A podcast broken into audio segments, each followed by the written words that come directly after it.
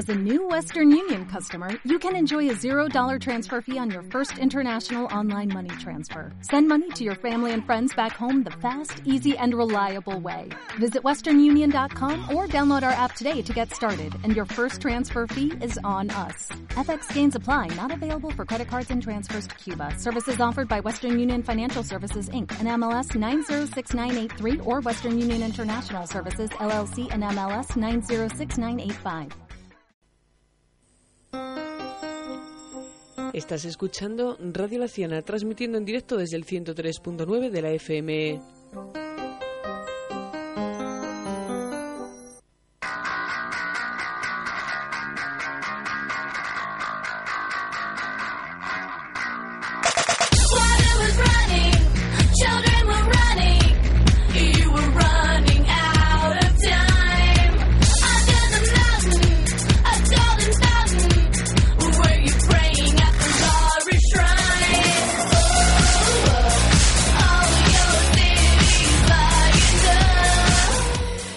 ¿Qué tal? Muy buenos días, bienvenidos a No se aceptan sugerencias, quinta temporada, primer programa. Empezamos, bueno, un poco tarde para lo que íbamos de verano, pero más vale tarde que nunca. Y aquí en el estudio están también Verónica García Alves, hola, ¿qué tal? Hola.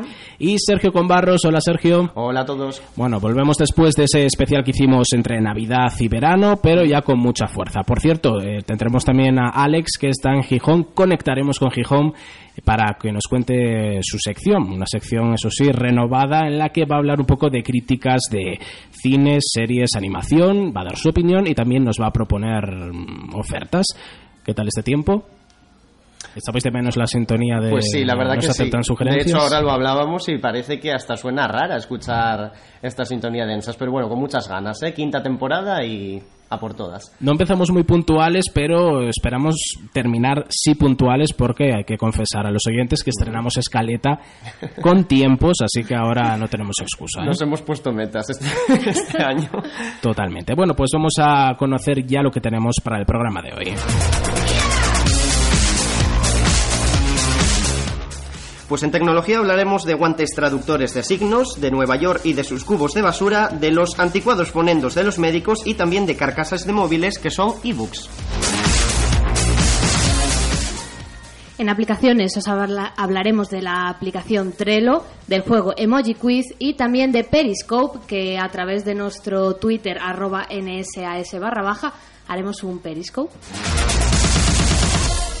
En televisión hablaremos de María Teresa Campos porque tiene problemas con el fisco, debe 800.000 euros. También de la serie que nunca se llegó a ver de Crash Bandicoot.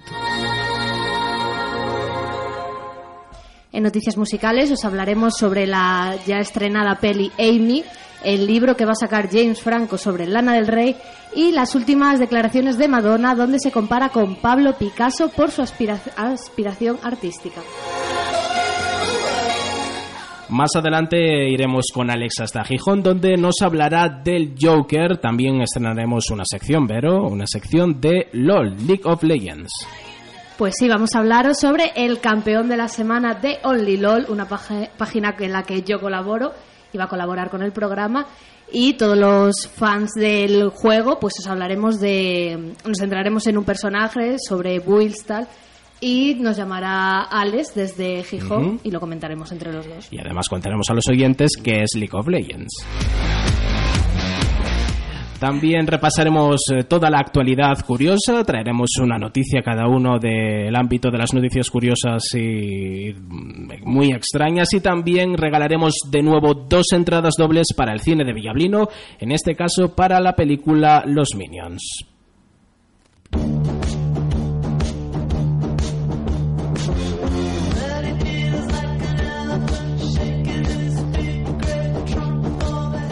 Comenzamos este primer programa de la quinta temporada con el grupo australiano Tame Impala y el tema Elephant, que se ha convertido ya en un clásico del grupo.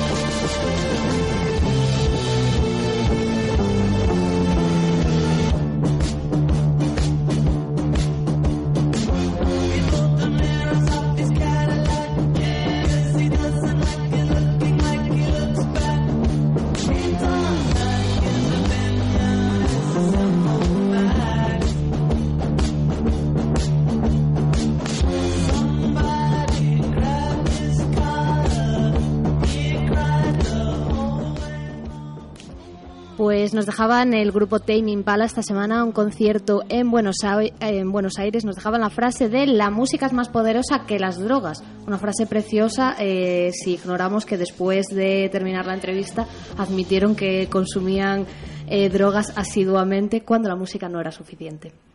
Bueno, nadie puede mantener este ritmo de conciertos y del mundo de la música. Nos vamos ya con la tecnología. Hush now, baby, don't you stress. I'm gonna feel your mommy complex. Hush now, baby, don't you stress. I'm gonna feel your mommy complex.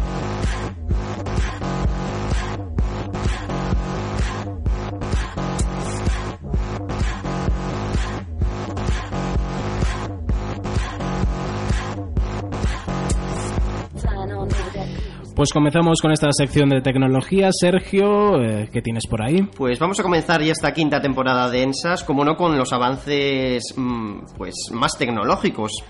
Por- eso esta misma sección, tecnología. Y vamos a comenzar hablando de guantes, pero no de unos guantes cualesquiera, sino de unos guantes que son capaces de traducir a texto y sonido el lenguaje de los sordomudos, para así facilitar que puedan transmitirse mensajes a personas que desconocen el lenguaje de los signos. El guante ha sido desarrollado por investigadores del Instituto Politécnico Nacional Mexicano y este novedoso dispositivo es capaz de detectar los movimientos realizados con la mano, también detecta si los dedos están abiertos o no y los aso- asocia con las letras del alfabeto internacional. Una vez que el mensaje llega al dispositivo, este se reproduce en voz, por lo que la persona que habla con el usuario del guante puede escuchar lo que éste quiere decirle. Para su funcionamiento es necesaria una aplicación y, como no, el propio guante.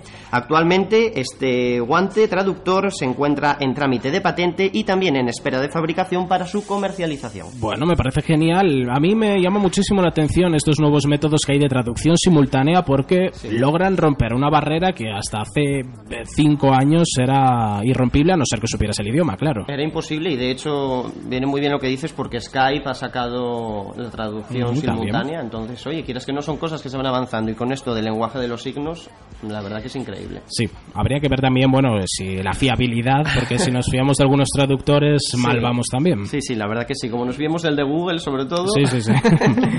y bueno, de guantes nos vamos a hablar de carcasas para móviles. Todos tenemos una, pero lo único para lo que valen es para proteger y para embellecer. Pues bien, ahora eso podría cambiar porque la empresa Singapore Axis le ha buscado un nuevo uso, que es el del libro electrónico.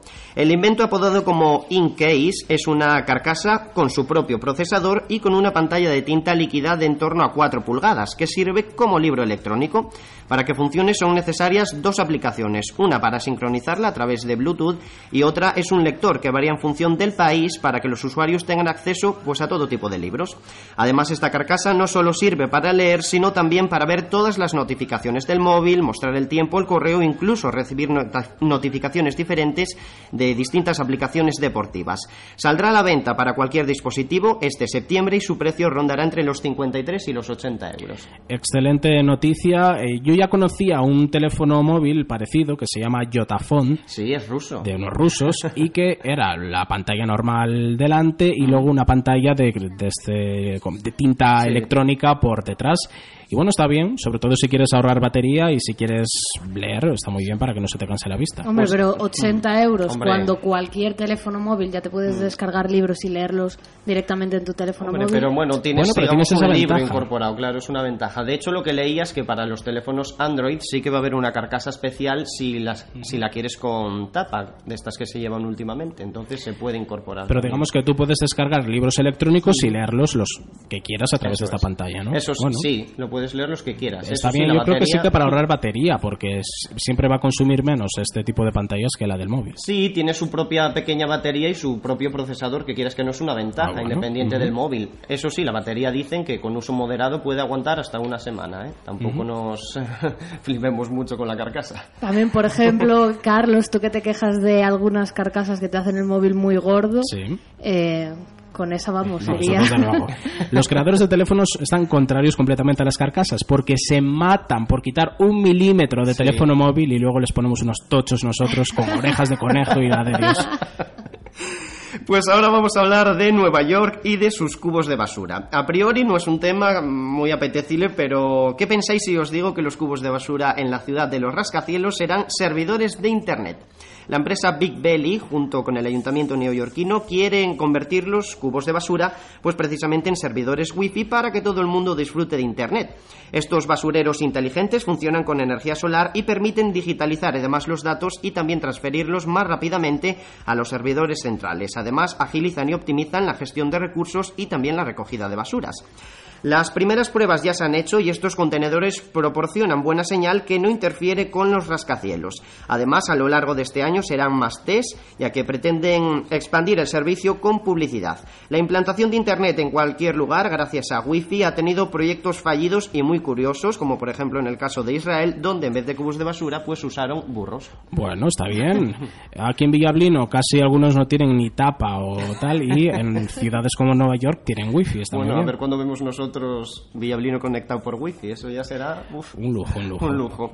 Y- Había, espera, sí. ahora que lo dices, no recuerdo la ciudad en Estados Unidos, Mm. que había un monumento a Tesla, al Ah, ¿sí? científico, y que te lo había comentado a ti y daba Ujú. wifi el Ah, ¿no? monumento. Bueno, es que Tesla es una, mar- Sí, Una buena manera de Sí, sí. homenajearlo.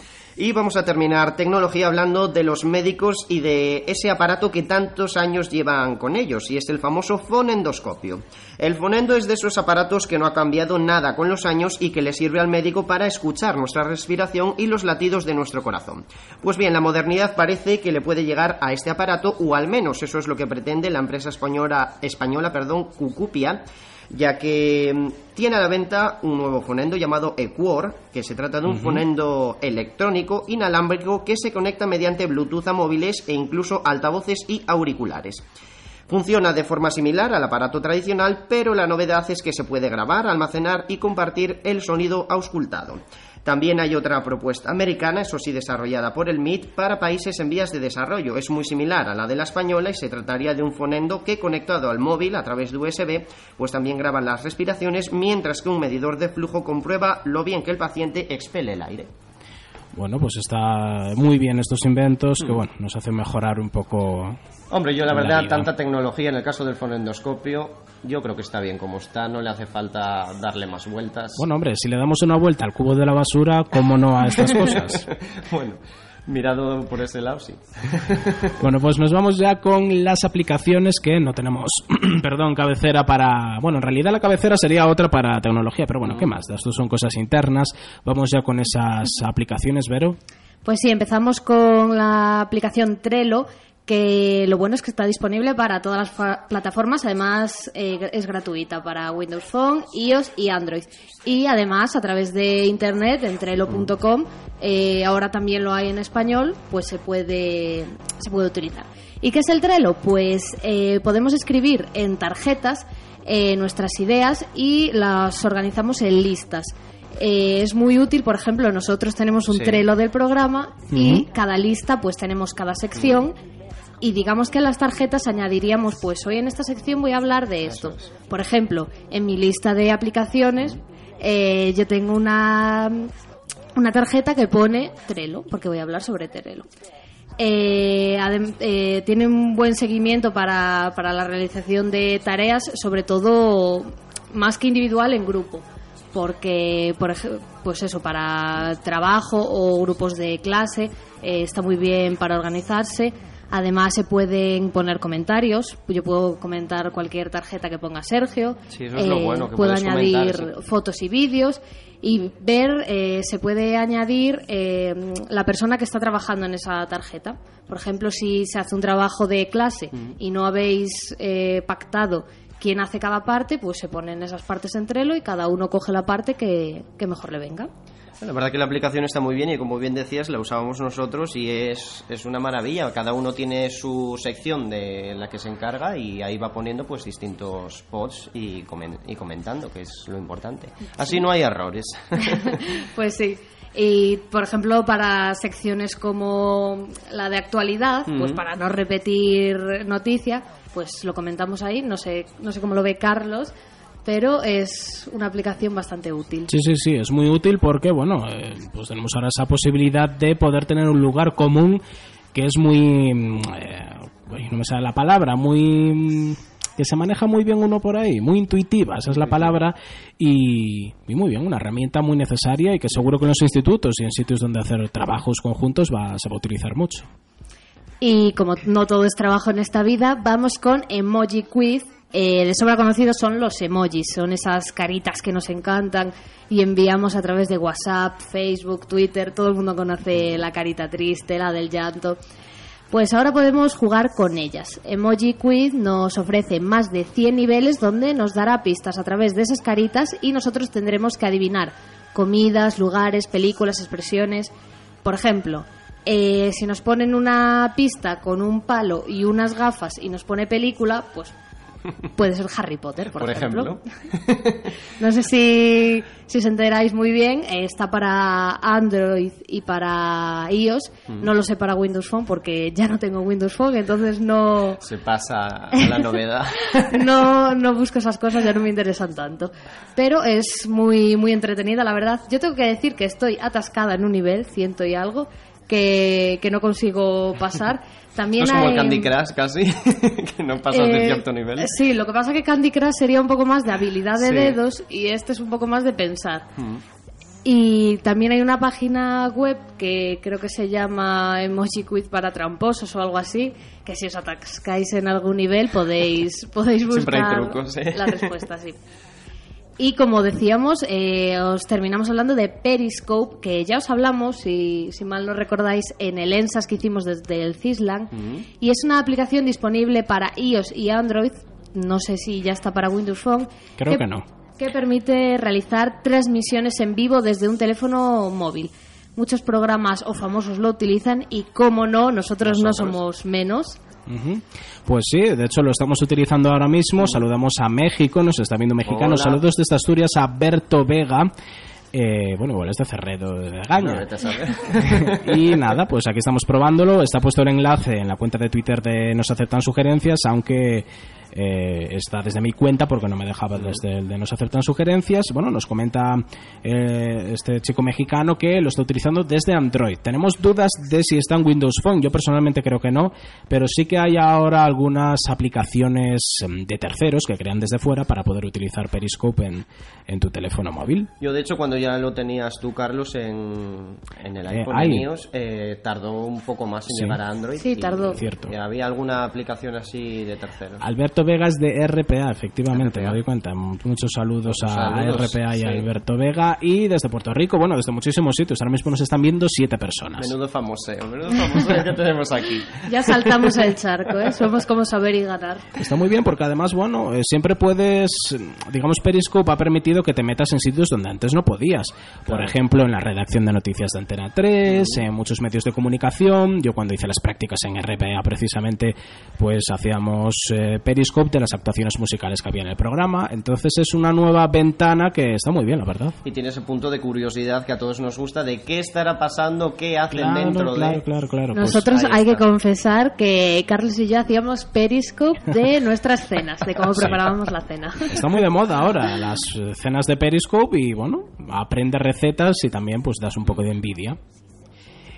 Pues nada, si queréis ver cómo es Radio Laciana, solo tenéis que entrar a la Tweetcam, que la tenemos activada también, o a Periscope. La Tweetcam está ya un poco fuera de moda, un poco desfasada, pero hay que decir que tenemos a alguien viéndonos que nos lo reclama encima. Nos puso un tuit ahora que, oye, Uy. también nos está viendo eh, José desde Jaén, no lo sé si Jaén, pero bueno, supongo que sí, Sí, sí, ¿verdad? Jaime. Jaén, Jaén. Bueno, pues nada, pues seguimos en Radio Laciana.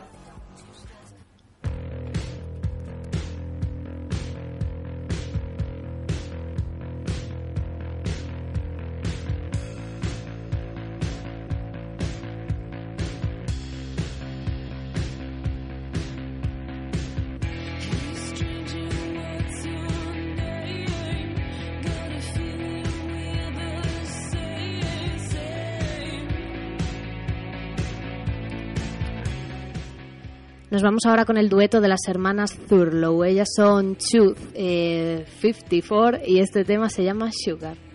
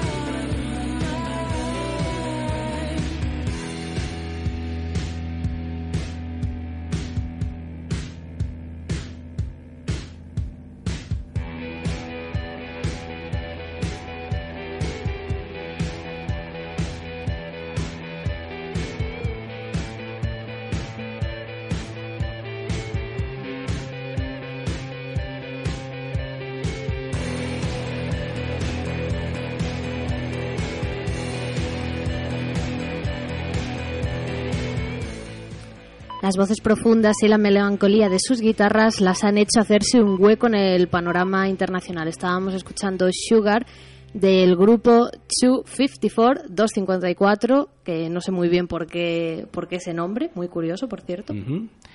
Pues nada, nos vamos ya con las noticias musicales.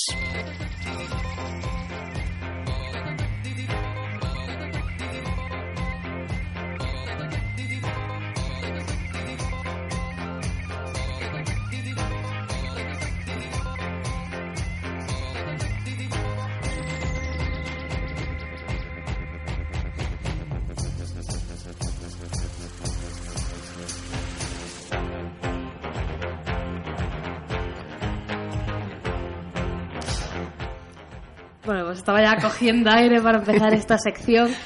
Eh, empezamos hablando con Amy, que si mal no recordáis, en el último programa que hicimos en el CISLAC hablábamos sobre la, el documental de Amy que se iba a estrenar. Pues bien, ya se ha estrenado. Y para los que no escuchasteis ese programa, Amy es la primera película oficial sobre la vida de la artista e incluye dos canciones inéditas. Para producir la cinta de más de dos horas de duración se llevaron a cabo 100 entrevistas a allegados de Amy Winehouse. Los responsables de la grabación aseguran que abordaron el proyecto con total objetividad, mientras que la familia afirma que la cinta es engañosa y no muestra la verdad sobre la cantante. La imagen que se da de ella es de gran fragilidad y vulnerabilidad, atribuyendo a su entorno claras maniobras para aprovecharse económicamente de su talento. Hay más que nada eh, lo que no les gusta a la familia de la cinta es cómo quedan ellos, Cómo no cómo ellos, queda la cantante. El propio padre de la cantante prepara ahora un documental alternativo en respuesta a Amy. Si yo fuera a ver esta película y no supiera lo que ocurrió, también tendría una pobre imagen de mí, asegura Mitch Winehouse, que colabora junto a Rex Travis, un exnovio de la estrella, en esta nueva versión. Para llevar a cabo este trabajo titánico, Winehouse padre y Travis hablarán con las mismas personas que aparecen en el documental de Asif Kapadia, pero no editarán las entrevistas. Vamos a contar la verdad sobre la vida de Amy, porque esto no lo es. Bueno, no sé cómo van a hacer un documental con horas y horas de entrevistas, sin editar y sin cortar. La verdad que es complicado, ¿eh? Muy complicado que lo hagan. Eh, bueno, y todo este, toda esta pataleta de Mitch Winehouse del padre viene eh, a colación de que no sale muy bien parado en el film. Capadia lo presenta como un progenitor ausente, que el padre de Amy la abandonó cuando ella solo tenía nueve años, que aprovecha la fama de su hija para lanzar su propia carrera musical. Basta con escuchar las letras de sus canciones, argumenta el director. Amy, en su canción más popular, Rehab, del álbum Back to Black, se niega a ir eh, a rehabilitación y canta No tengo tiempo y mi padre dice que estoy bien. Una frase de Mitch Winehouse, que Mitch Winehouse dijo a los medios. Pero el gran villano de la película es, sin lugar a duda, el ex marido de la cantante, Blake Fielder Civil, al que todos señalan como culpable de su adicción a las drogas. Ambos llegaron a gastarse más de se- eh, 7.000 libras a la semana, o sea, unos si- casi 8.000 Casi euros 8.000 euros. en estupefacientes, o sea, mucho duro. Eh, sus padres ahora dirigen la fundación Amy Winehouse, cuyo objetivo es ayudar a jóvenes adicto a la- adictos a las drogas y el alcohol. La organización se financia con donaciones y el dinero que dejó la cantante. La familia dijo que no había quedado mucho de ese dinero, pero después de su muerte las ventas del disco Back to Black se dispararon. Con 20 millones de copias vendidas, se convirtió en el disco más vendido del siglo XXI en Reino Unido.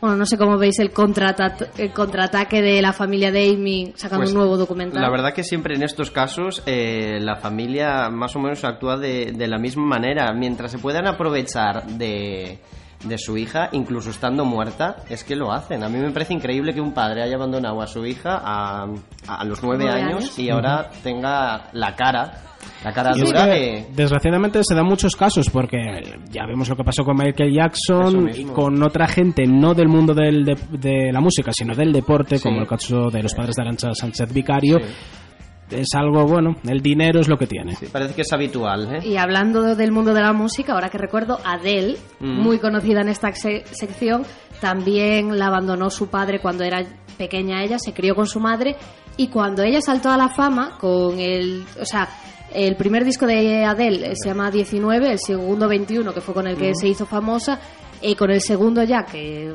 consiguió esa fama mundial, el padre intentó contactar con ella pidiéndole dinero Es increíble. de, de esa parte. Y ella dijo que no quería saber nada de su padre, que no había estado en sus malos En sus momentos, que no estuviera a los buenos. Hombre. Pero desde luego que cuando el dinero llama a la puerta, Hombre, todos van como todo. a por él.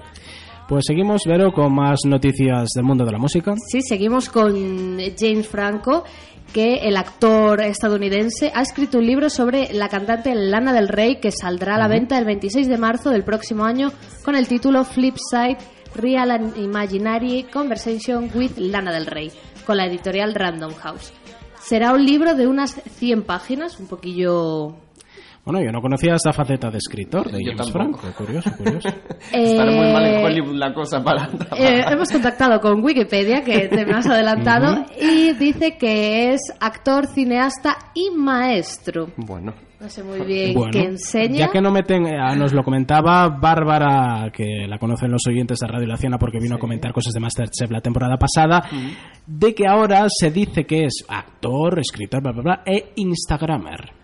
Bueno, por favor, Ahora me da miedo de ponerse ya como Instagramer, eso ya. Verdad, la gente hace el ridículo también. Bueno, el otro día en Zapeando dijeron que ahora había gente que se autodenominaba memera, que es gente que hace memes. Pero ¿dónde vamos a llegar? Es ya? gente que no tiene ni oficio ni beneficio y necesitan poner algo para describirse, pero bueno. Pues como os comentábamos, el actor que fue nominado a un premio Oscar es el coautor de este libro junto con David Shields, que le dará voz a la cantante a través de conversaciones, tanto fic- ficticias como reales, mientras que los tex- textos son completados con imágenes de Lana del Rey. La verdad es que tenemos un poco de miedo porque la obsesión de James Franco por la señorita del Rey no, no empieza aquí. Hace tiempo le escribió un poema a su entonces amiga, ahora parece que ya son pareja, que fue publicado en la revista V bajo el título de Shades of Cool. Dicha obsesión eh, ahora eh, toma el siguiente paso. Flipside, como decíamos, sale a la venta en marzo de 2016. Todavía hay que esperar un poquito. Y Lana del Rey sacará su tercer álbum de estudio Honeymoon en septiembre. Ya os comentábamos aquí, mm, no sé si fue el verano pasado o hace dos, eh, que eh, Lana del Rey estaba casada con un tenista y James Franco la acosaba por Twitter y estaba un poco obsesionado con, con ella y al final descubrimos que Lana había dejado a su marido y se habían fugado los dos. Uy, menuda historia. Bueno, es lo que tiene lo que tiene esto. Pues vamos a seguir con algo de que, bueno, una otra noticia que a Madonna yo creo que se le está yendo un poco ya la chaveta con cierta edad. ya ¿eh? tiene una edad, ¿eh? Sí. Después de esa caída en los eh, Brit Awards, Sí, sí, sí, la dejó un poco tocada no solo de la cadera, sino parece que de la cabeza también.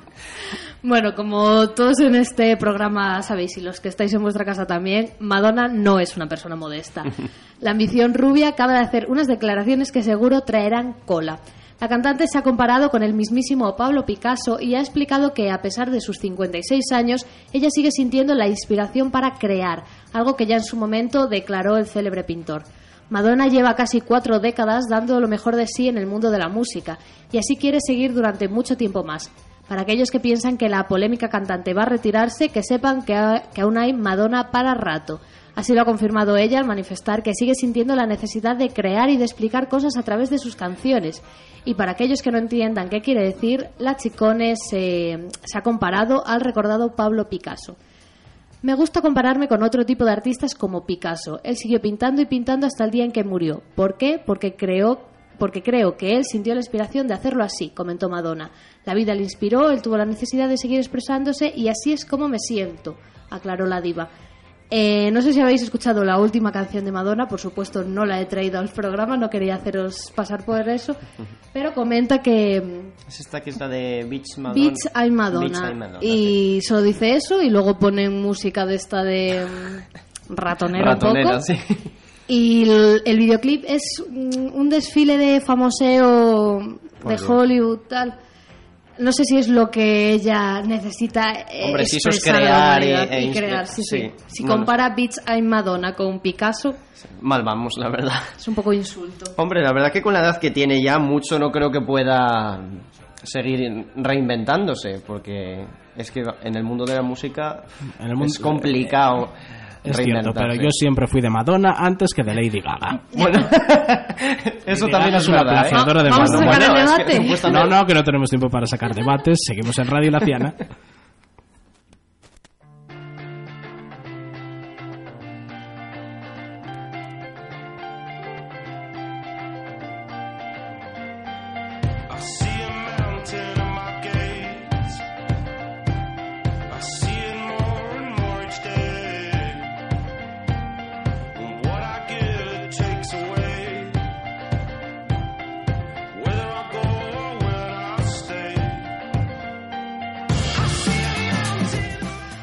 Fall sacaban este mes eh, un nuevo álbum y hace escasos días nuevo tema llamado Mountain at My Gates.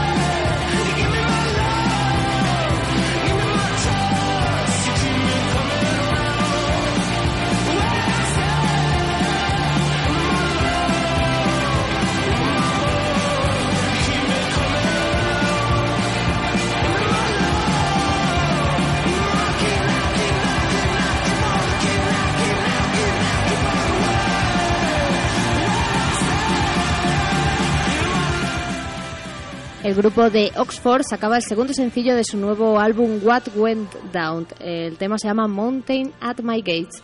Es uno de los mejores álbumes que ha salido este verano, de verdad. Lo, re- lo recomiendo, iba a decir lo recomendamos, no voy a poner palabras en vuestra boca. Yo no lo recomiendo. no, no lo escuché, la verdad. Yo lo recomiendo encarecidamente. Bueno, pues seguimos en Radio Laciana y no se aceptan sugerencias. Nos vamos ahora con la televisión.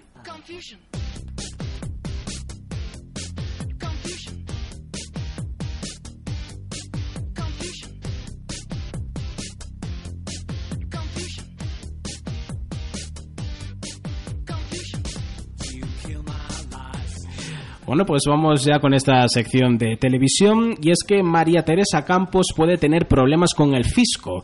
Según eh, publica la revista QC, la veterana presentadora de Telecinco debe a Hacienda una cantidad cercana a los 800.000 euros. Esta deuda pues habría sido el resultado de una inspección realizada por Hacienda sobre el patrimonio de la madre de Terelu y que se inició pues el pasado año 2014. Tras la notificación, eh, la conductora de Qué tiempo tan feliz tiene dos meses para presentar las, las alegaciones que considere o bien pagar la deuda, que bueno sería lo mejor para todos nosotros. El reciente cambio de legislación ha sido lo que ha motivado esta reclamación de Hacienda a la presentadora María Teresa Campos. También ha afectado a otras caras de Mediaset España, como el caso de Belén Esteban y Jorge Javier Vázquez. Desde hace unas temporadas existe un nuevo régimen de la seguridad social al que se tienen que acoger estas personalidades, porque Hacienda somos todos, aunque bueno, algunos se les olvide. Ni que fuera yo. Pues sí, sí, vamos a hablar de ti, eh, querida Belén Esteban, porque explotó durante la emisión del pasado martes 21 de julio en Sálvame, mostrando su indignación contra la agencia tributaria por llevarse gran parte de los 100.000 euros que ganó en Gran Hermano VIP y que iba a donar a tres ONG. La de Paracuellos explicó en Sálvame que de los 100.000 euros solo podrá donar 40.000, ya que los 60.000 restantes se los quedará Hacienda. Pues mira, yo tengo una idea, Belén Esteban, pon tú el resto. Y así das 100.000 euros a la ONG que tú quieras. ¿No era ella la que ganaba 500.000 euros en sus años buenos? Hombre, bueno, y lo que, lo que ganarán los Y lo contratos que- que tiene con. Telecinco y luego se va a reality o tal, imagínate. Es que llegó a ganar más que el propio presidente del gobierno, no se nos olvide. Esta señora. Bueno, no seamos... Es el modelo de país que Sí, tenemos. sí, país de pandereta. Exacto. Y, si solo fuera Belén Esteban la que gana más que el presidente, pero es que de Telecinco todas las caras que hay ahí, fijo que lo ganan más. Yo es que no entiendo cómo se les puede olvidar pagar Hacienda si es que precisamente tienen a, a personas que les llevan las cuentas. Que no digo me que parece ellos. más normal alguien que defrauda a Hacienda, que le cuesta llegar a fin de mes y que necesita ese Eh, dinero, sí. que alguien que gana tanto y tanto, Tanto, y tanto tanto. dinero que no le supone nada tener No, no, que no, pagar para eso. ellos nada. Pues seguimos en No me Telecinco. cortes. porque vamos a hablar ahora de un tiempo nuevo que calienta motores para su nueva andadura en, en 4. Ya se conoce el nombre de la conductora, de la presentadora del programa, que es Silvia Inchaurrondo. Alguno de los oyentes la conocerá porque presentó noticias en 4 en la etapa de Iñaki Gabilondo. Ahora la cadena, además de Silvia, ha incorporado a nuevos periodistas que harán la labor de prescriptores en el programa. Todos ellos tienen algo en común, el programa de Ana Rosa. Marta Nebot ha formado parte de diferentes programas, eso sí, como guionista, como Sorpresa, Sorpresa, Noche H, estas son las noticias, el programa favorito de este programa, y Lo Más Plus. Luego estará Jano Mecha, que es uno de los periodistas que más tiempo lleva trabajando en el programa de Ana Rosa, a pie de calle. Luis Troya formado parte de Callejeros, por ejemplo, y Callejeros Viajeros. Y por otro lado, Boro Barber ha estado en equipo de investigación. De- hecho, hace poco lo veía yo en Más Vale Tarde, que iba a comentar cosas del programa que se emite en, en equipo de investigación. Y ahora, pues pasa a cuatro con Silvia Inchaurrondo. Por cierto, la anterior presentadora de eh, Un Tiempo Nuevo, Sandra Barneda. Sandra Barneda, se marcha a Cataluña a presentar un programa a Bui TV, se va a llamar El Trencadís. Y eh, hay que decir que Telecinco compró un 40% de esa televisión, entonces se explica este cambio de cromos por eso. Eso sí, va a seguir vinculada a Telecinco y en enero va a presentar el debate de Gran Hermano VIP 4. Así que, bueno. Por cierto, no ¿cómo se de pasa ámbito. de ser guionista de sorpresa a sorpresa a estas no son las noticias? Ay, lo que hay que hacer, lo que hay que hacer, pobres periodistas. bueno, y vamos a terminar con esta sección de televisión con Crash Bandicoot, el famosísimo videojuego de la PlayStation que podría haber tenido su propia serie de televisión. Crash Bandicoot, la verdad, poco tenía que envidiar, aunque ahora lo veamos de otra forma, en los 90 a otros personajes ilustres del mundo de los videojuegos como Mario Bros. El famoso Zorro se convirtió en el rey de los videojuegos de plataformas desde el lanzamiento de su primera aventura en 1996 para PlayStation. Y bueno, en realidad no es un zorro, ¿eh? es un bandicoot australiano. En realidad existe este animal y bueno, se inspiraron en él para darle esta forma. Pero a Crash Bandicoot le quedó un terreno por conquistar, el de la televisión. El popular videojuego pues iba a contar con su propia serie animada a finales de los 90, pero al parecer Sony no aprobó el proyecto y bueno, pues finalmente acabó descartándolo. Videojuego que te encantaba. Efectivamente, vamos a escuchar la sintonía.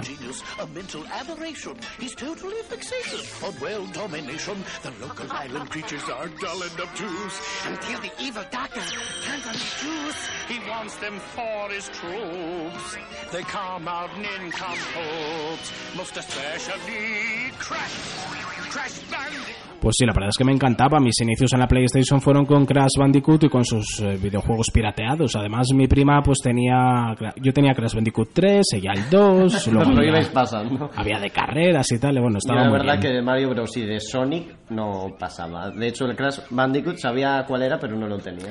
Es que la verdad mm, empezó muy pronto y terminó muy pronto también, la verdad. Eh, la noticia salió ahora porque David Siller, que trabajó como diseñador jefe de Universal Interactive Studios, ha compartido un vídeo donde se puede ver cómo hubiese sido la serie animada de Crash Bandicoot. Parece que Sony pues no le vio mucho futuro y no, no le dio luz verde. Eh, esta sintonía pues se puede ver en ese vídeo que dura poco más de un minuto y parece que eh, lo que quería hacer Sony era una serie en tres dimensiones y esta en cambio eran dos. Era una mm, una, perdón, una serie típica de dibujos y bueno, el caso que no le dio el visto bueno como tantas otras series que se habrán quedado en el capítulo piloto. A mí, más que la sintonía de la serie, me gustaba la del juego. ¿eh?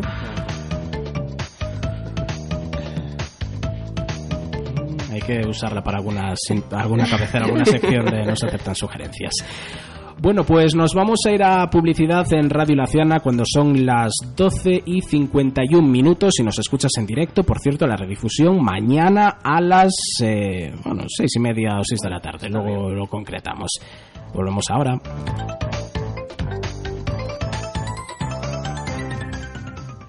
Radio Laciana. Este viernes, fiesta del pulpo en Bar JB de Villablino. Una botella de cobertizo o ribeiro, más una tapa de pulpo pequeña por 6,50 euros.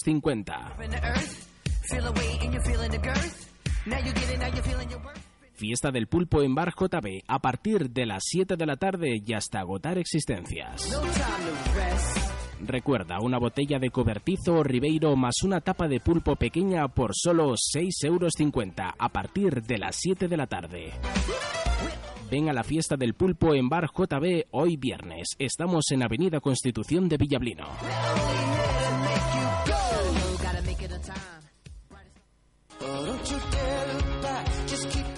Grandes fiestas de Santiago Apóstol en Caboalles de Arriba. Este viernes día 24 a las 5 de la tarde, carrera de autos locos. A las 6 y media de la tarde, campeonato de dardos, con los siguientes premios. Primer premio del 50% de la inscripción y un jamón. Segundo premio, 30% de la inscripción. Tercer premio, 20% de la inscripción. Desde las 8 de la tarde, variedad de pinchos en el bar de la fiesta. Y desde las 11 y media de la noche, verbena amenizada por Quinta Avenida y discoteca móvil Venus Divao. Para el sábado 25, a partir de la 1 de la tarde, baile Bermud amenizado por la Chocarela. Desde las 4 y media de la tarde, juegos infantiles. A las 7 y media de la tarde, pincho de paella en el bar de la fiesta por cada consumición. Y desde las 11 y media de la noche, verbena amenizada por arenas y DJ. Y a las 4 de la madrugada, sopas de ajo en el bar de la fiesta. Ven a las grandes fiestas de Caboyes de Arriba, las fiestas de Santiago Apóstol. Radio Laciana.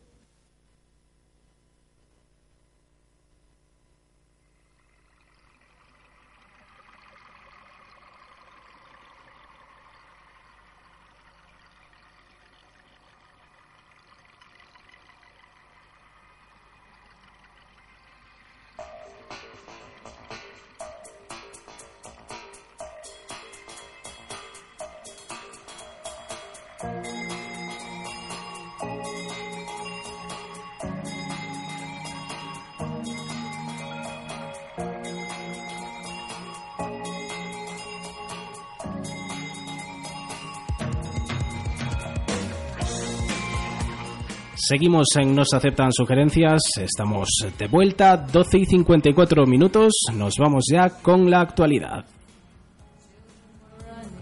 A ver si quiere entrar, actualidad, ¿estás ahí?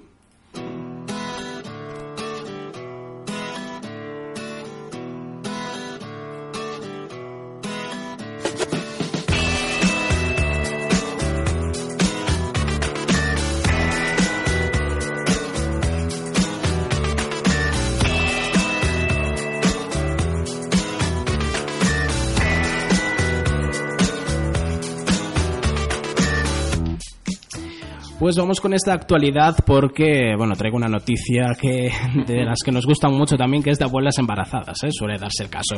Y es que una abuela británica embarazada a los 99 años, Doris Ailing, una señora británica de 99 años y residente en la ciudad de Bognor, no daba crédito a la carta certificada que acababa de recibir en su domicilio. Un hospital cercano le informaba de que había un test de embarazo a su nombre y que dicho test era positivo. Su familia no daba crédito a lo que estaba sucediendo e incluso llegaron a plantearse la posibilidad de que hubiera otro miembro más en la casa dentro de unos meses. Doris mantiene un destacado sentido del humor y no dudó un segundo en bromear a una de las eh, hijas eh, por teléfono con esta noticia. La familia asegura que el hospital les ha pedido disculpas por las molestias ocasionadas y que ya tienen pues una anécdota que contar el próximo mes de noviembre, fecha en la que la anciana llegue a la centena de años. Hombre, disculpas, ¿no? Si la ha hecho más joven a la mujer, igual hasta le hizo un poco de ilusión. Bueno, yo recuerdo también una noticia de una señora que le habían detectado un feto momificado. Aquí Cierto, las cierto, abuelas es están que lo, que lo tiran. Pues bueno, seguimos. Hay más noticias de esta índole, ¿no? Sí, seguimos con estos titulares morbosos. A Andrés Iniesta le borran su Instagram y se hace viral. Todos tranquilos porque no se trata del jugador del Barcelona. En realidad es un hombre que casualmente se llama como él y ya se sabe que cuando tienes el mismo nombre que uno de los mejores futbolistas del mundo, las comparaciones o los problemas por las redes sociales pueden llegar. Iniesta es tan solo un madrileño al que le cerraron su perfil en Instagram el pasado fin de semana por infringir las condiciones de uso. El caso de este hombre pronto se viralizó porque él y los demás usuarios empezaron a sospechar que todo podría deberse a su nombre, ya que alguien le habría dado a denunciar por ser igual que el de la estrella del fútbol. Un par de horas después de que la historia hubiera corrido como la pólvora en las redes sociales, eh, la cuenta se volvió a activar e incluso la agencia de representantes de Andrés Iniesta se puso en contacto con su tocayo para aclarar que ellos no tenían nada que ver con lo sucedido. Además, el director de comunicación de Instagram, Gabe Medway, pidió disculpas al tocayo de Iniesta por la desactivación de su cuenta en la famosa red social. Y es condenada una joven por golpear con sus pechos a un policía. Una hemorragia en la nariz y un atestado policial fueron el primer resultado de la participación de la joven Lai Jing en una manifestación de estudiantes celebrada el pasado marzo en Hong Kong. Pero eso no acaba ahí, porque la joven recibió además una condena del Tribunal del País Asiático por agresión a un agente de policía. Lai Jing no era consciente de que a ojos de los oficiales e incluso del propio magistrado llevase una potente arma con el que enfrentarse a los agentes. Ese arma era un cuchillo o un bate. No, el arma que utilizó la joven en esa agresión fueron sus propios pechos. Así lo asegura el atestado policial de la propia manifestación, la declaración también del policía e incluso la del juez del caso.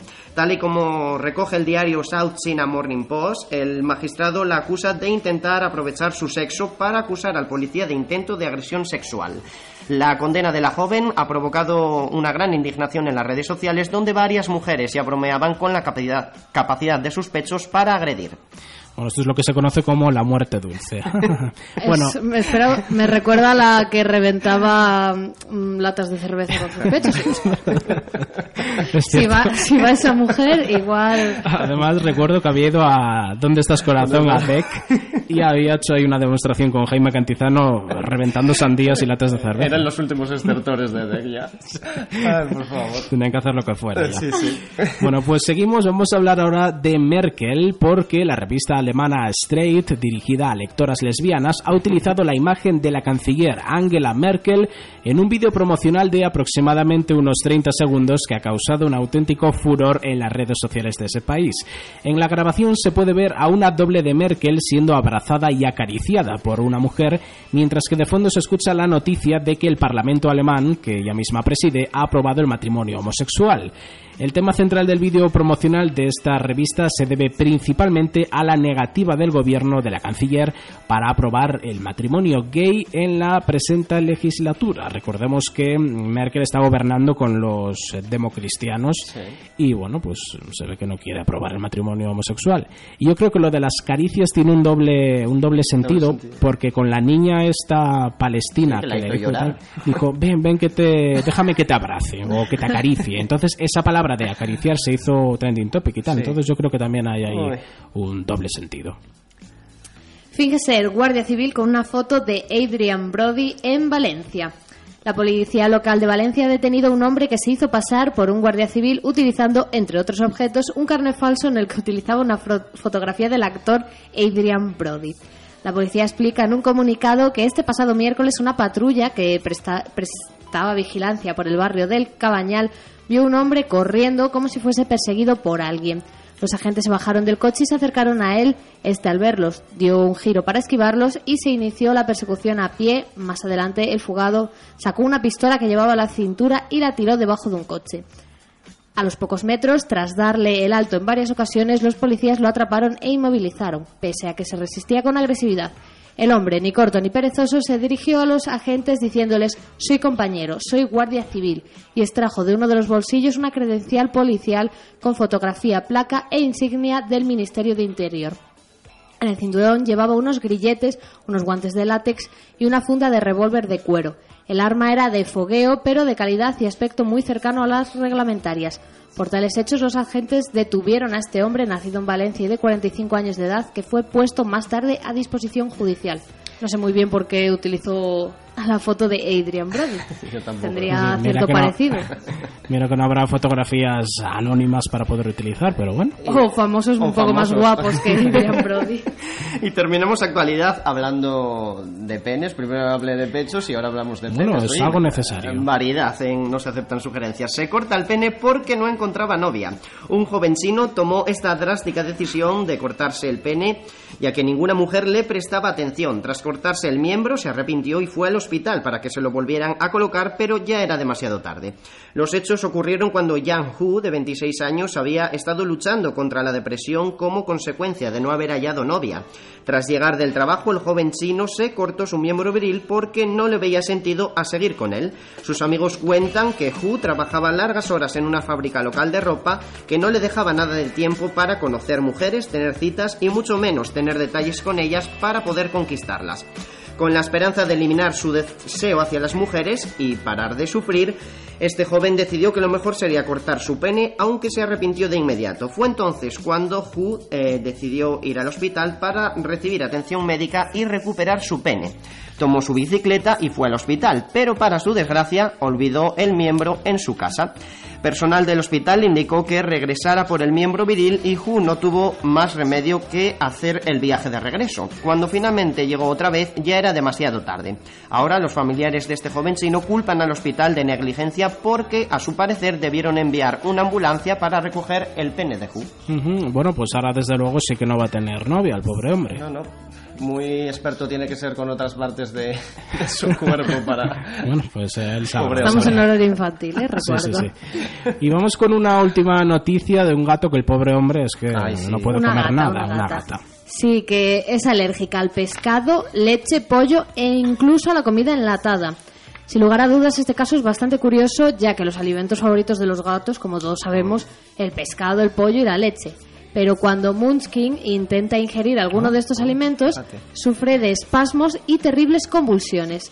Munchkin vive en Hull, eh, East Yorkshire, en Inglaterra, al cuidado de sus dueños Louis Bean y su marido Paul, quienes la han llevado al veterinario para solucionar sus problemas de salud. Cuando el veterinario vio que la gatita estaba convulsionando, inmediatamente se dio cuenta de que era alérgica a todo lo que estaba comiendo, por lo que le tuvo que aplicar una inyección de, ast- eh, de esteroides, asteroides no. Pues Pobre gato, ¿eh? un Sí, sí. caso de mucha pena, la verdad. ¿Y, ver, y qué solucionan los esteroides en este caso? Porque claro... Pues no lo sé, la- porque bueno, que No alimentar mucho no es que alimenten, pero bueno. No, al gato. eh, para cortar la reacción alérgica. Supongo que ahora Ah, ella tomará pues Nada. Bueno, pues nada. suero o algo de eso, no lo sé. Pobre gata, pobre Sí. gata. Bueno, como tenemos tiempo, eh, voy a comentar que el INCIBE, el Instituto de Ciberseguridad de León, ha alertado de la existencia de cuatro fallos graves de seguridad en el Internet Explorer. Pero también no solo del ordenador, sino incluidos los móviles Windows Phone. Estos fallos, según el boletín de seguridad del INCIBE, están relacionados con la forma en la que el navegador Internet Explorer gestiona sus recursos y las órdenes que reciba al funcionar. Todos los fallos descubiertos en esta ocasión posibilitarían que un atacante pudiera ejecutar órdenes a distancia sobre eh, tu ordenador a través del navegador o también eh, con tu teléfono móvil en el caso de Windows Phone. Eso sí, tendrían que estar infectados previamente por un virus. Y, sinceramente, que un, un Windows Phone tenga un virus es bastante difícil porque es un sistema completamente cerrado, no es como Android que te descarga eh, de mil cosas, eh, cosas que a veces ni lo sabes, eso en iPhone y en Windows Phone la verdad no suele pasar. Pues nada, Así por que lo nada. me- por lo menos... Hablando de tecnología, sí. por cierto, hemos tenido un pequeño problema con nuestra Tweetcam, que Sí. nos lo comentan nuestros espectadores. Se nos va a veces, lo, lo intentaremos solucionar. Ya es la segunda vez que se va. Bueno, esperemos que poder volver a rehabilitarla y que la gente nos pueda ver. Hay que denunciar que el internet de Movistar, al menos aquí en Radio La Ciana, últimamente va fatal. Es cierto que va mejor hace unos días. Hace unos días no se podía hacer ni un periscope como hicimos aquí con el teléfono móvil. Hoy al menos sí, pero aún así la conexión es muy deficiente. ¿eh? Quizás también influya estas paredes de piedra que tenemos tan gruesas. Esto Ya, un pero bueno. más que... Pero si no viniera por cable. Ya, la verdad que sí. No lo Y sé, eso que tenemos el edificio de Telefónica Sí, justo enfrente. tenemos O sea al que. lado. Son Sí, pues eh, la pérdida de, de megas que, que nos llegan a nuestra casa, que siempre nos llega pérdidas, eh, yo contacté con una amable eh, señora de Movistar y dijo que era la pérdida iba en relación a la lejanía. Ya. O sea, que aquí no debería haber No, nada. cero pérdidas. Absolutamente nada, eso es el cruce de la carretera. Pero bueno, Que te voy a hacer una pregunta aquí en Sí, directo. sí, sí. Eh, tengo problemas con el iPhone porque desde mm, eh, tengo el router en mi casa en el salón y a mi habitación, Sí. que sería la habitación más lejana al salón, no me, no me llega el internet. No Yo sé si es no es cosa del internet o del iPhone. Yo creo que es de internet. ¿con el ordenador te funciona bien? Sí. Pues no lo sé. Eh, bueno, quizás- bien, me llega reventadillo. ¿eh? Tampoco Es cierto que Movistar no tiene mucho alcance No. el router. A mí que me instalaron Movistar Plus recientemente ponen un router más grande que tiene mucha más potencia y la verdad es que llega el internet mucho mejor a todos los lugares de la casa.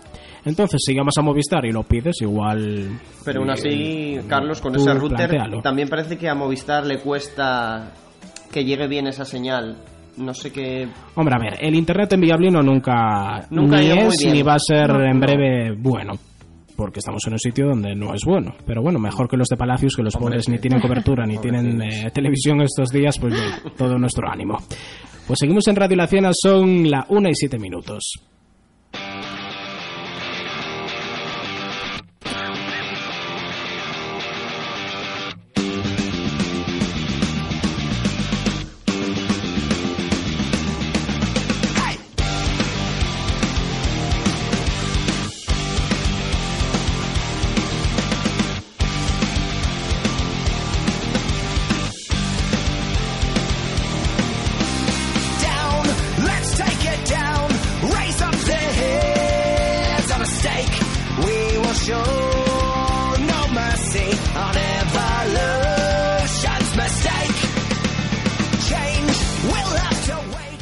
Escuchando Viking Death March, el single del último álbum de estudio de la banda canadiense Billy Talent.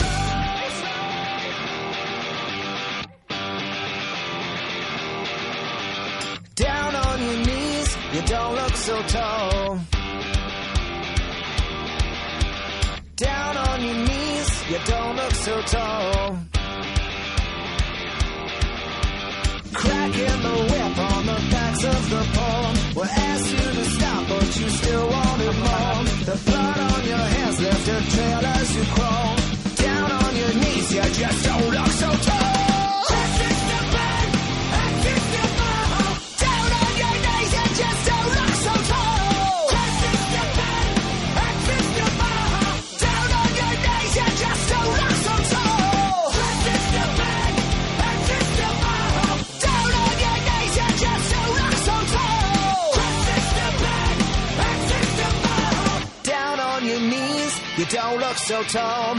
Open your eyes and the empire falls. Eh, Alex, que se intenta colar. Estábamos escuchando el tema Viking Death March del disco Death Silence de los canadienses Billy Talent. Y escuchabais de fondo por aquí a Alex, que lo tenemos, Pues sí, lo tenemos. en conexión telefónica. Hola, Alex. Hola, mira, ahora mismo está pasando por aquí un restaurante entero de Corky, ¿eh? Porque, porque estoy, estáis conectando desde lejos. Yo ahora mismo estoy de vacaciones en alguna playa perdida de Runaterra. Bueno, pues eh, ahí lo tenemos. ¿Le parece si escuchamos la sintonía que tenemos para Pues sí, esta sección tenemos, de LOL? eh, bueno, vamos a avisar primero. Tenemos una sección sobre el campeón de la semana que nos va a traer Alex desde un sitio paradisiaco que no nos va a contar. Eh, y sobre League of Legends vamos a escuchar la canción que tenemos de cabecera y luego, para empezar, Alex, nos vas a comentar un poco qué es el League of Legends, porque seguramente mucha gente en su casa se estará preguntando.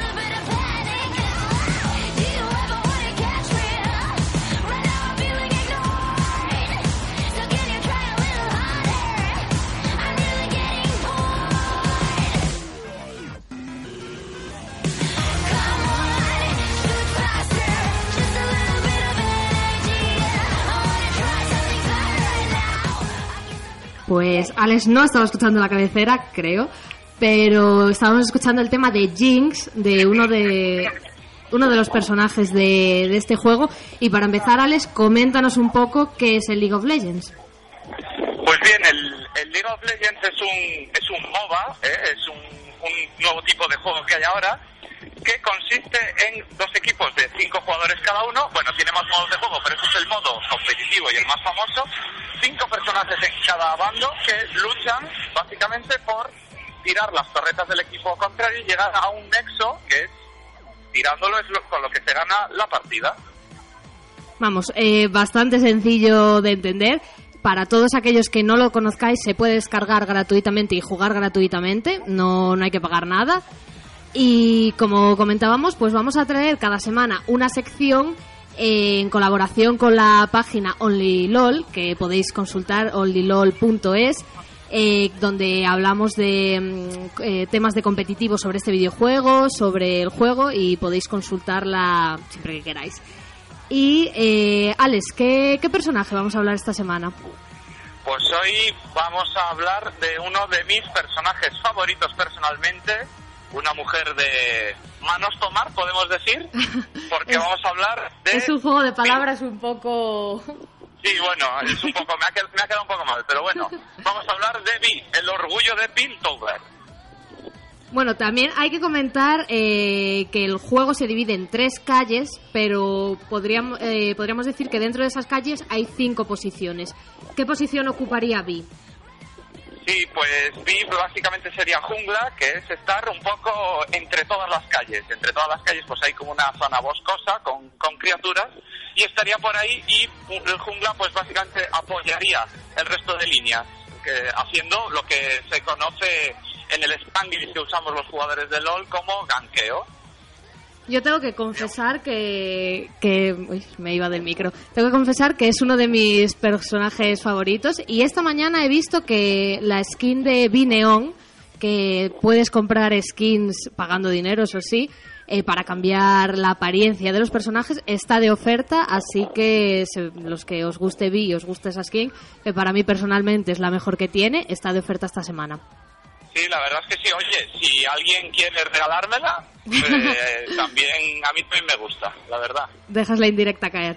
Y para todos aquellos que sí que conozcan el League of Legends, pero nunca haya jugado con Vi, eh, vamos a comentarles un poco builds, eh, qué maximizar. Pues bien, eh, yo la utilizo bastante, aunque, bueno, debido a las vacaciones que me estoy pasando en este paradisíaco lugar, llevo ya unos días sin, sin jugar.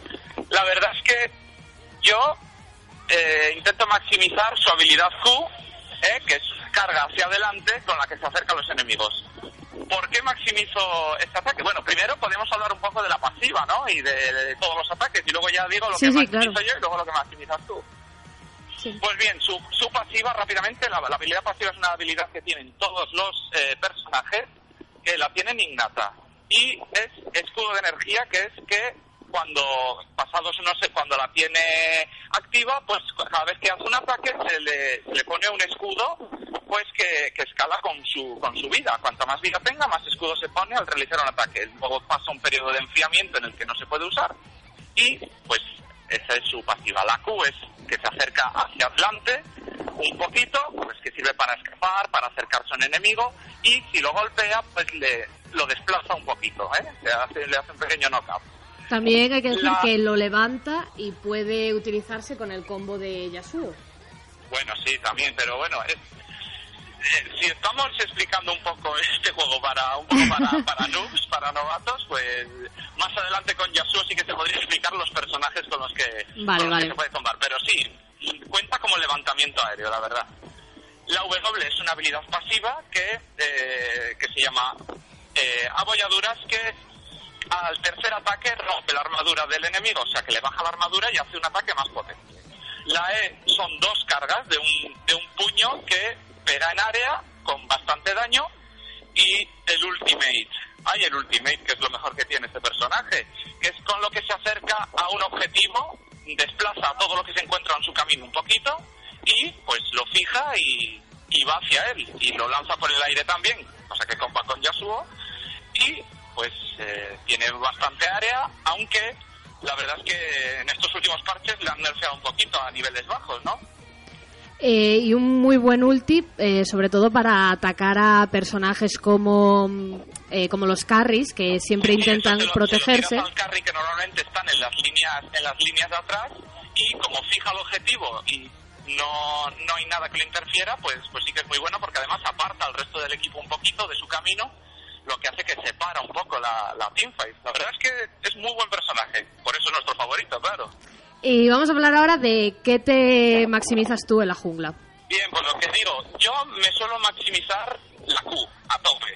De, a nivel, a- bueno, primero a nivel empiezo con la W, que es la pasiva de los tres golpes, luego subo la E y luego la Q. Pero al final me subo todo a la Q y luego todo a la E. ¿Por qué utilizo la Q? Pues para poder eh, hacer dos ganks a la vez. Me explico, el enfriamiento baja, el enfriamiento de este ataque, entonces pues lo puedes tirar en un gank un par de veces y en una escapatoria lo puedes tirar un par de veces también. Yo eh, lo comentábamos ayer que yo soy más de comienzo con la E en vez de con la W, eh, sigo con la W y después la Q, pero maximizo la E. Ay, La verdad es que tú prefieres una V de daño, una V de burst, una V que te pilla y te desgracia la cara para siempre. Sí, pero la verdad es que es curioso porque si lo comparamos con la build que me hago, me hago el objeto de jungla de daño, pero el resto siempre me lo hago eh, de tanque, o sea, no, no, no me gusta la B de daño, pero en cambio siempre intento tener un poquito de daño con la E, por eso la maximizo. Ahí también diferimos bastante porque yo me hago una B que me gusta ofensiva. No me gusta subirle habilidades que hagan daño, pero sí que me la hago un poco ofensiva. Me la hago la- con la mole de ceniza. La tendré que probar con el devorador, porque ahora el devorador tiene que estar sí o sí en todos los personajes. Pero primero le hago el mole de ceniza y luego le suelo hacer o la trinidad y luego ya tanque, o si la quiero hacer ofensiva, ofensiva de verdad, no hay nada como un brillo, le hago rápidamente una cuchilla negra, le gradeo el brillo a guantelete de hielo y a partir de ahí ya todo tanque. Y a pegar, y a pegar, si es facilísimo. Pues eh, totalmente distinta con, con mi build porque es eso. Yo, eh, además, eh, tengo la, me gusta mucho jugar de jungla y tengo la visión de juego de que me gusta más los junglas tanques, que van muy bien en este meta, más que los de daño. Y me siento un poco mal cuando me hago personajes de daño porque siento como que no, no voy a ayudar mucho al equipo a la hora de, de hacer de front lane. Claro. La Y- verdad es que, bueno, vi debido a, a su. a que es un personaje que ya de por sí tiene bastante vida y a su pasiva que le pone el escudito, la verdad es que te lo hagas más a daño o más a. o más tanque, la verdad es que siempre te va a tanquear un poquito más que, por ejemplo, otros personajes como puede ser un asesino como Kha'Zix o un personaje así, pero bueno, la verdad es que yo la build la varío, la hago más tanque o más daño, dependiendo también cómo vaya la partida, Claro. si hay más tanques en mi equipo. Y para terminar, eh, comentar un poco runas. Eh, hace un rato estaba eh, mirando unas de Asingi, de un jugador de la LCSNA, y estaba viendo que, que tenía bastante eh, cooldown. Yo la verdad es que les pongo, le pongo a Vid eh, daño, eh, resistencia mágica y armadura, claro, y velocidad de ataque, pero no le pongo cooldown. ¿Tú qué, qué La runas? verdad es que yo tampoco le pongo cooldown, pero por ejemplo, cuando hago la build de daño, pues utilizo ya guantelete de hielo y tal, que son ítems que bajan bastante el cooldown, la verdad. Habrá que probarla, porque la verdad es que lo que interesa de Vi es que tenga esa habilidad de, esa habilidad tan destructiva que tiene, pues cada poco tiempo. ¿Y eres de poner velocidad de ataque en las runas o combino... no lo ves? Yo no le suelo poner velocidad de ataque, pero sí que sé mucha gente, como tú, que le, que le ponéis eh, velocidad de ataque, que ese, la velocidad de ataque lo que sirve es que su W, su, que cada tres ataques rompa la armadura del enemigo, pues hace que sea mucho más efectivo, claro que sí. Claro, mucho la tienes cada, cada más tiempo, podríamos decir, cada más rápido rompes la armadura. Claro. Bueno, pues eh, yo creo que eso es todo. Eh, es la primera vez que hacemos la sección, así que ha quedado un poco... Iremos mejorando, vamos, para próximos programas. Además que te tendremos... Hacerlo desde la playa, con los combis pasando por aquí, por encima, la verdad es que no es la mejor idea, pero bueno, es lo que tiene el verano. Eso, para próximos programas te tendremos ya aquí con nosotros en la radio y ya podremos charlar más tranquilamente y te escucharemos mejor seguramente. Bueno, pues ahora nos vamos a quedar con tu sección, Alex. Seguro que mejora muchísimo el sonido. Quedamos con ella. Nos vas a hablar del Joker.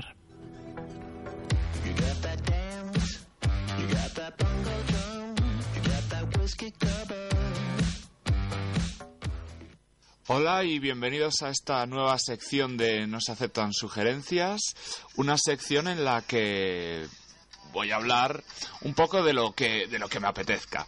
Me explico, eh, unas veces pues hablaré de algún personaje, de curiosidades de algún personaje, de alguna película y otras veces pues os recomendaré películas, libros, series desde un toque crítico y un poco pues viendo gustos que podáis tener.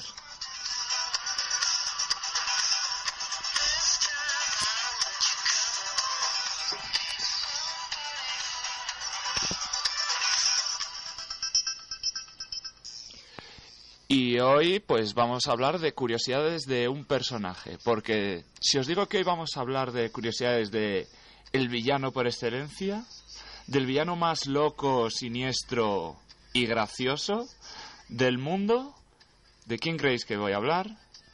Claro que sí. Hoy vamos a hablar de curiosidades del Joker.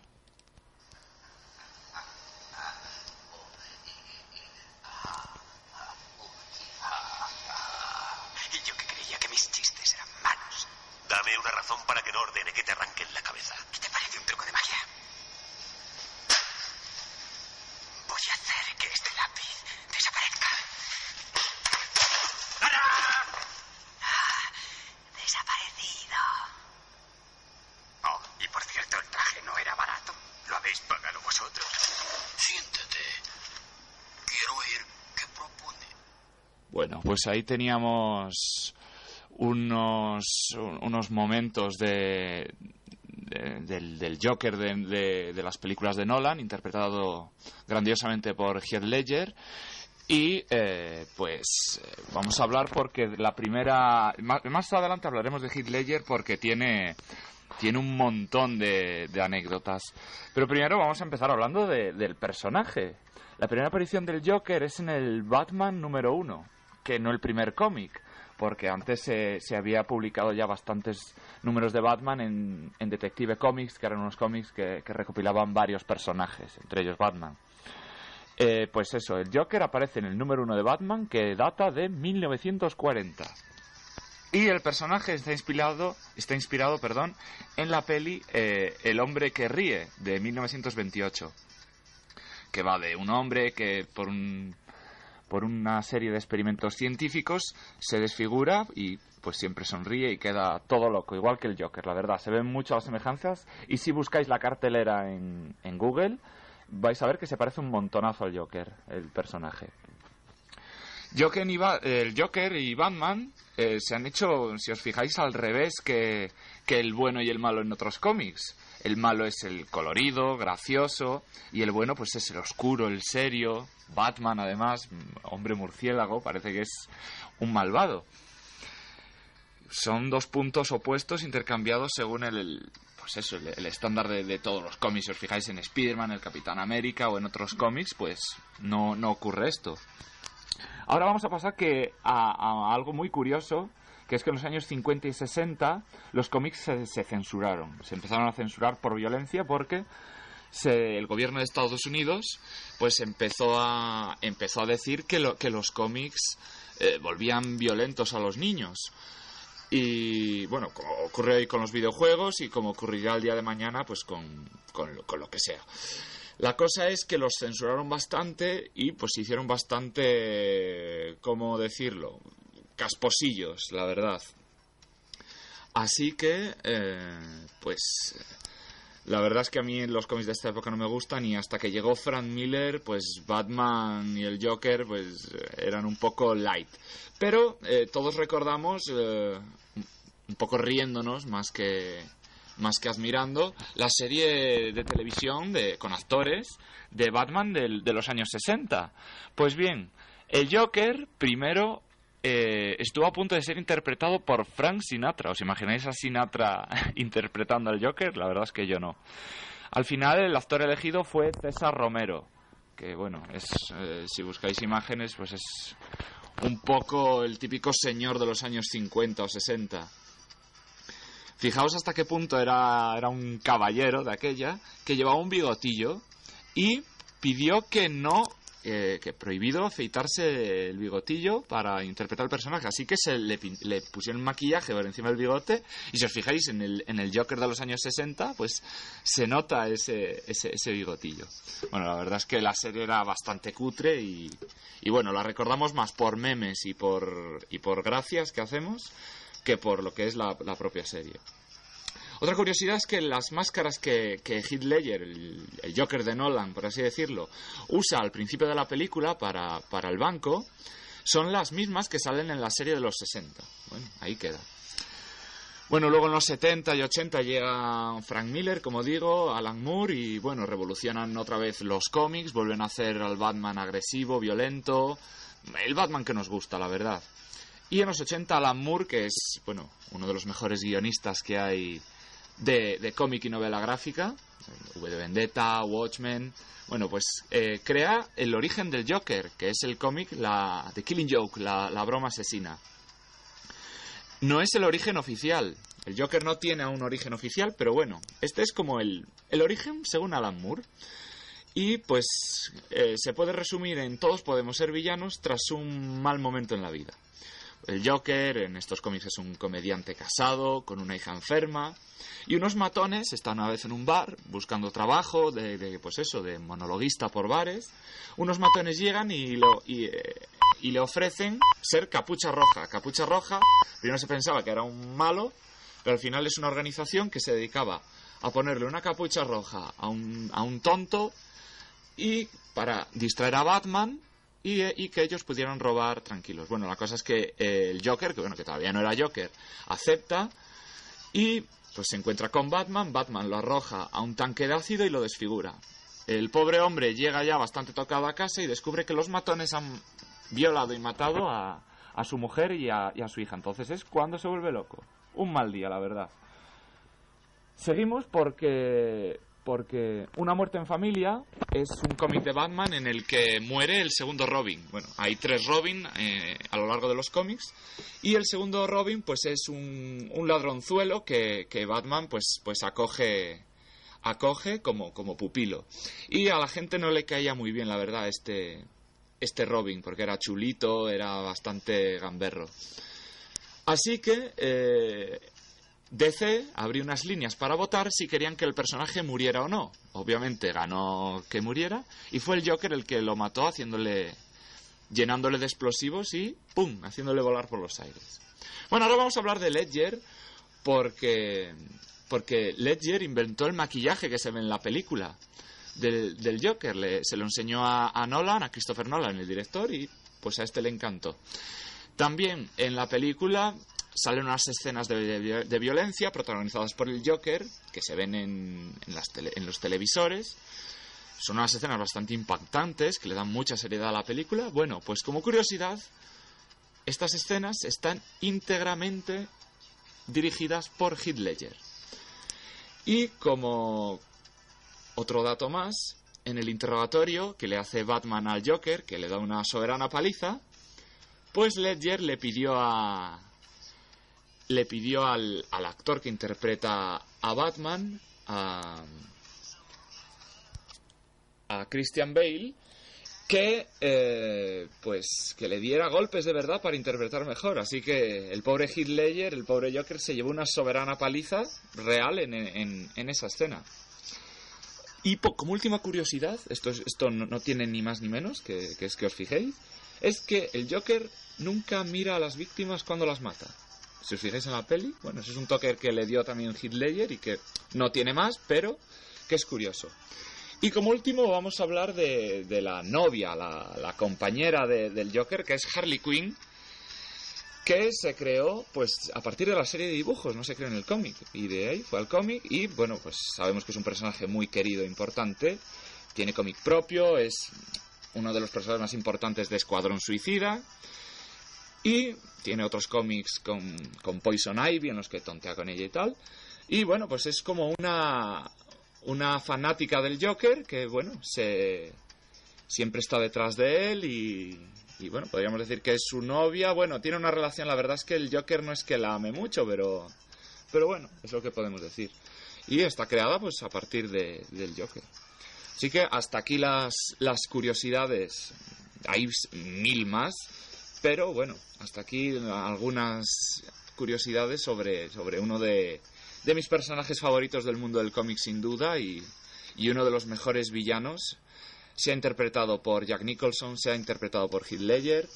Y yo creo que Jared Leto en Escuadrón Suicida va, va a hacer un gran papel, aunque en el tráiler no me ha terminado de convencer, pero bueno, seguro que en la, en la película Jared Leto, que es un actor de tablas, demuestra que puede hacer un gran Joker. Y bueno, la semana que viene vendré con lo que me apetezca, la verdad. Una recomendación, una crítica, más curiosidades. Esperaos a la semana que viene y lo veréis.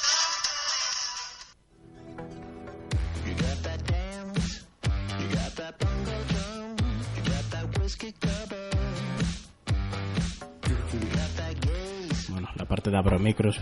Sí, sí. Vamos a- ahora a dar una entrada ¿Doble? para el cine de Villablino, como prometíamos al principio, porque este fin de semana tenemos la película Los Minions.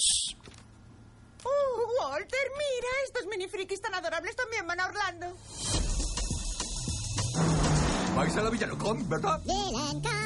Voy a pedir a todos mis villanos favoritos que me firmen mi revista. Scarlett. Abrimos el teléfono para que nos llaméis para llevaros esa entrada doble para ver a los Minions en el cine de Villablino. 987 47 19 82. Mayor convención de criminales del mundo. ¿Alguna habilidad maligna? No está mal. ¿Y vosotros qué? ¿Alguna habilidad maligna? Pero, la la la, la la la. ¿Eh? Eso ni es maligno ni es una habilidad. Señoras y señores, la supervillana que todos estábamos esperando, Scarlet. Pero qué bien nos sienta ser malvados.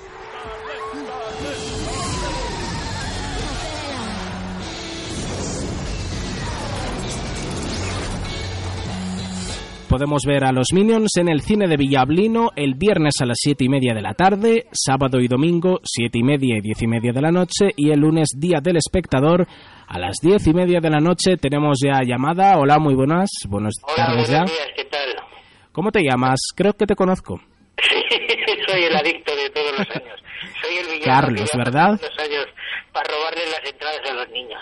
Bueno, bueno, seguro que alguno con alguno irás también o no. Sí, sí, habrá que, habrá que llevar algún crío, sí. Bueno, pues, eh, bueno, dinos tu nombre y de dónde eres.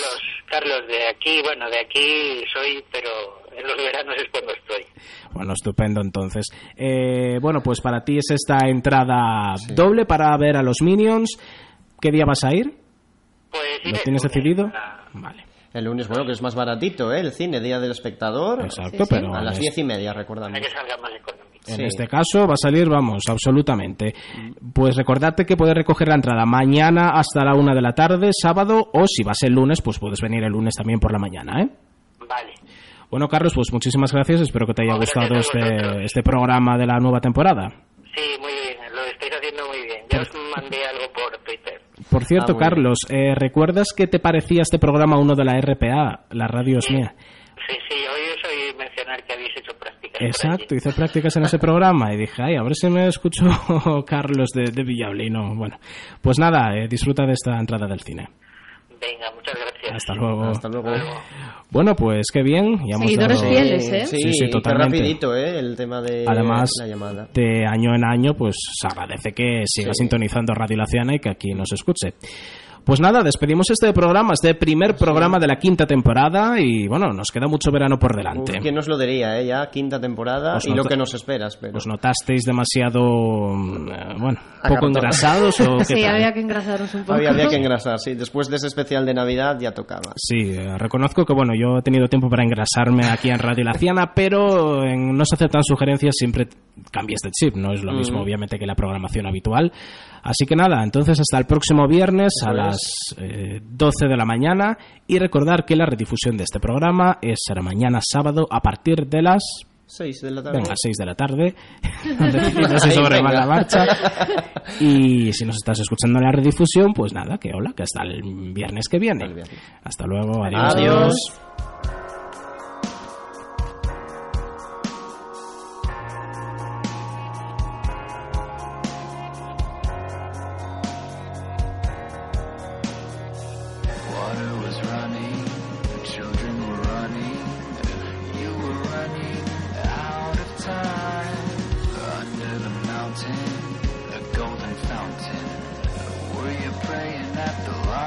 A